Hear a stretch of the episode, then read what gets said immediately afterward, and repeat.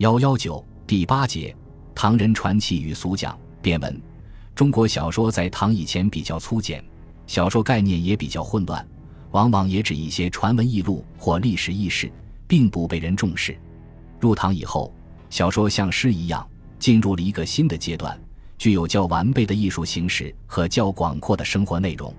作者也多是著名的文学家、历史学家、诗人。这样，小说也逐渐改变了人们的看法，在文学史上占有了一定的地位。唐人小说称为传奇，《古镜记》和《补江总白猿传》是唐代最早的传奇小说，它们是从六朝志怪小说发展演变而来的。《古镜记》作者王度，隋唐奸人、诗人王继之兄。《古镜记》虽然宣扬封建迷信和宿命论思想，但他按时间顺序写了古镜降妖、显灵、治病等十二个独立的故事，比六朝志怪的零篇散录。在结构上有了进步，《补江总白猿传》为无名氏所作，写梁将欧阳哥的妻子被白猿劫走，欧阳哥率兵入山寻获妻子，而妻子已孕，生子如猿，聪悟过人。传奇的内容虽仍是搜奇猎异，但注重了人物活动和地点环境的描绘，情节更为曲折，比《古镜记》在小说创作的艺术上更推进了一步。《游仙窟》也是初唐时期一篇著名的传奇小说，是因传入日本而保存至今的。作者张，字文成，武后时进士，甚负闻名。传奇自叙奉使河源，途中投宿仙窟，与神女邂逅的故事，其中有不少色情描写，格调低下，但脱去了怪诞色彩，转向现实生活的描述，在传奇发展过程中仍有一定的意义。开元、天宝以后，唐代传奇小说进入了繁盛时期。这时，小说虽然谈神说怪，但亦具有现实生活的内容。《枕中记》和《南柯太守传》是其中的代表作品。《枕中记》作者沈季季曾任左拾遗、使馆修撰等职，并撰《建中实录》。传奇写卢生在邯郸道路的旅社中，借道士吕翁的青瓷枕入睡，梦中出将入相。历尽人间富贵，一觉醒来，睡前所蒸黄粱饭尚未熟。《南柯太守传》的作者是李公佐，写淳于坟最后入梦，被淮安国招为驸马，又做了南柯太守。因政绩卓著，受到百姓爱戴，故不断升迁，后宫高主祭，终于被打发回家。醒后寻踪，实之是梦游已学。这两篇小说都通过梦幻的描述。揭露唐时行科举之后，知识分子热衷功名富贵的思想及宦海沉浮、官场倾轧丑态，同时宣扬了人生如梦、富贵如烟的消极出世思想。这两篇作品所反映的生活内容较唐初充实，艺术手法更趋完美。《枕中记》文笔简练，《南柯太守传》情节丰富，描述生动，更具有讽刺意味。唐代传奇小说以表现爱情的成就最高，代表作品有《柳毅传》《霍小玉传》《任氏传》《李娃传》《莺莺传》等。这些作品大都通过一个个悲欢离合的婚姻故事，歌颂了坚贞不渝的爱情，创造了一系列优美的妇女形象。作品还大都谴责了封建礼教和门阀制度及其对妇女的迫害。并且还把科举及第当作解决矛盾的出路，这反映了唐实行科举选人后，及第的士子已成为统治阶级的一个重要阶层。《任氏传》是写富公子为银的贫有正生与胡女人士相爱，《柳毅传》写落地书生柳毅和洞庭龙女经过曲折爱情，终于结成夫妻的故事。两篇作品都具有神怪色彩。但又都充满了人间社会的清新气息，是对六朝志怪传统的一大革新进步。《李娃传》的作者白行简，字之退，白居易之弟。作者通过妓女李娃与荥阳公子某生相爱的故事，塑造了李娃这样一个真挚感人的妇女形象，同时也具有强烈的反门阀制度的意义。结尾，李娃被封为千国夫人，想象是大胆的。但也是对封建正统思想的屈从，荣华富贵的团圆结局也成为后世戏曲小说模仿的一种俗套。唐代爱情类传奇最具光彩的是《霍小玉传》，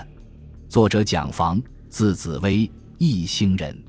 作品写歌妓霍小玉和书生李毅的爱情悲剧。李毅在长安与霍小玉相恋，李做官后另娶贾族小姐卢氏，小玉相思成疾，沉眠不起。侠士黄山客基于义愤，把李强拉到小玉处，小玉痛责李毅。悲极而死，小玉死后化作厉鬼，作祟李家，使李毅夫妻不和，全家不安。作品将霍小玉性格描述的温顺而刚烈，颇为感人。如描述小玉和李毅最后会面时，写道：“爱憎冲突如此强烈，故事也就此推向高潮。霍小玉虽在现实中失败，但在道义上获得了胜利。同时，作者通过情节的推进。”对陪衬人物的描述，塑造烘托出李毅这样一个薄幸男子的形象。作者对封建社会中被损害、被侮辱的妇女予以了同情，对当时阶级对立进行了揭示。通过性格冲突和烘托的手法刻画人物，把故事放到广阔的社会生活中描述，这些都使《霍小玉传》获得了更大的成功。元稹的《莺莺传》。也是一篇著名的爱情传奇作品，写张生与崔莺莺相爱，终于负心背弃的故事。此外，陈玄佑的《离魂记》和许瑶佐的《柳氏传》都有着不同的成就。这一时期还出现了以历史为题材的传奇小说，著名的有《高力士传》《安禄山事迹》《长恨歌传》《东城老夫传》等，但成就并不很高。晚唐时期，传奇作品大批出现。但多为远离现实的奇异神怪之作，又因唐安史之乱后藩镇林立，为争权夺利，各藩镇常需养刺客作为工具，以致游侠之风盛行。处在下层找不到出路的人民，也希望有一些超现实的剑侠除暴安良，这些都为侠义传奇提供了社会基础。晚唐福道神仙说的盛行，又给侠义传奇蒙上了一层神秘的色彩。侠义传奇的代表作品有元交的《红线传》，裴行的《聂隐娘》，昆仑奴《无双传》，杜光庭作的《虬髯客传》等。《红线传》和《聂隐娘》分别塑造了两个各为其主知遇报恩的女侠客形象。昆仑奴描写了一位武艺出众的老奴，帮助少主窃取豪门姬妾，成全他们爱情的故事。《无双传》。描写了青年男女王仙客和刘无双悲欢离合的故事，《虬髯客传》以隋朝重臣杨素宠姬红福私奔李靖为线索，描写隋末有志争天下的侠士虬髯客在真命天子李世民面前折服、出海自立的故事，旨在宣扬唐王朝的神圣不可侵犯。作品的三个主要人物虬髯客、洪福、李靖都写的性格鲜明、栩栩如生。以致被称为风尘三侠。此外，黄甫梅的《步飞烟》，牛僧孺的《郭元振》，古元之、李复言的《李卫恭敬》，都是一些较好的作品。唐代传奇有着自己的规模和特点，已成为一种独立的文学形式，标志着我国小说的发展已渐趋成熟。传奇创造的众多生动美丽的人物和故事。也成为后代小说、戏剧作家汲取题材的宝库，如元稹的《莺莺传》，曾演变为董介元的《西厢》，后又演变为王实甫的《西厢记》；陈洪的《长恨歌》后演变为白朴的《唐明皇秋夜梧桐雨》，后又演变为青鸿生的《长生殿》；又如《醒世恒言》中的杜子春三入长安，取材于《续玄怪录》中的杜子春。楚可拍案惊奇中的李公佐桥解梦中言，谢小娥至秦船上道，取材于《谢小娥传》。总之，传奇对以后的文学产生了重要的影响。如果说传奇文学带有文人色彩的话，唐代流行的俗讲和变文，则是普通民众喜爱的文艺和文学形式。唐代佛教宣讲经文，分僧讲和俗讲两种，僧讲专对僧徒。俗讲则以普通人为对象，为了吸引听众、争取信徒，俗讲的内容非常丰富，有佛经故事、宗教故事、历史故事、民间传说，当代人物传记等，宣讲时加叙加唱，叙述部分散文和韵文相结合，吟唱时采用五言诗或七言诗的形式，并配图画以加强效果。俗讲的话本称为变文，当时民间艺人也有采用变文的形式讲唱故事的。唐朝俗讲非常流行，韩愈《华山女》讲到他的盛况时，街东街西讲佛经，撞钟吹锣闹宫廷。但宋以后，话本、词话、戏曲等文艺形式兴起，俗讲失去了现场演出的意义。变文也因封建统治阶级的歧视，绝大部分没有流传下来。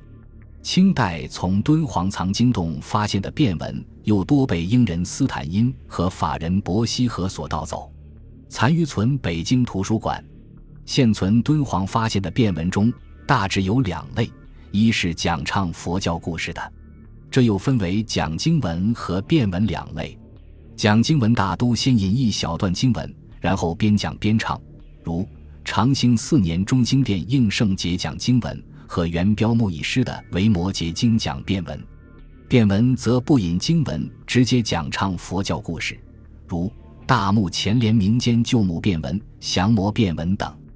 这些作品主要宣传佛教教义，充满了因果报应、地狱轮回、人生无常等思想，以及忠孝节义等封建道德观念，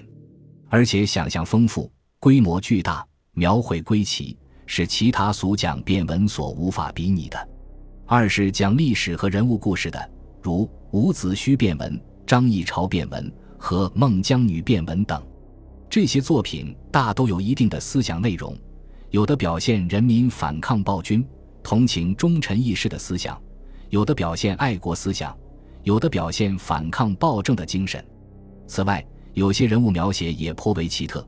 如孟姜女在长城下和骷髅对话一段，前以散叙说，后以诗歌吟叹。这种形式最早见于《楚辞》《渔父》，后又有陶渊明的《桃花源记》。但加叙加唱的文学样式是唐代变文流行以后才大量出现的。宋元的词话、古子词、诸公调等说唱文学以及杂剧、南戏都是在这种样式下演变而来的。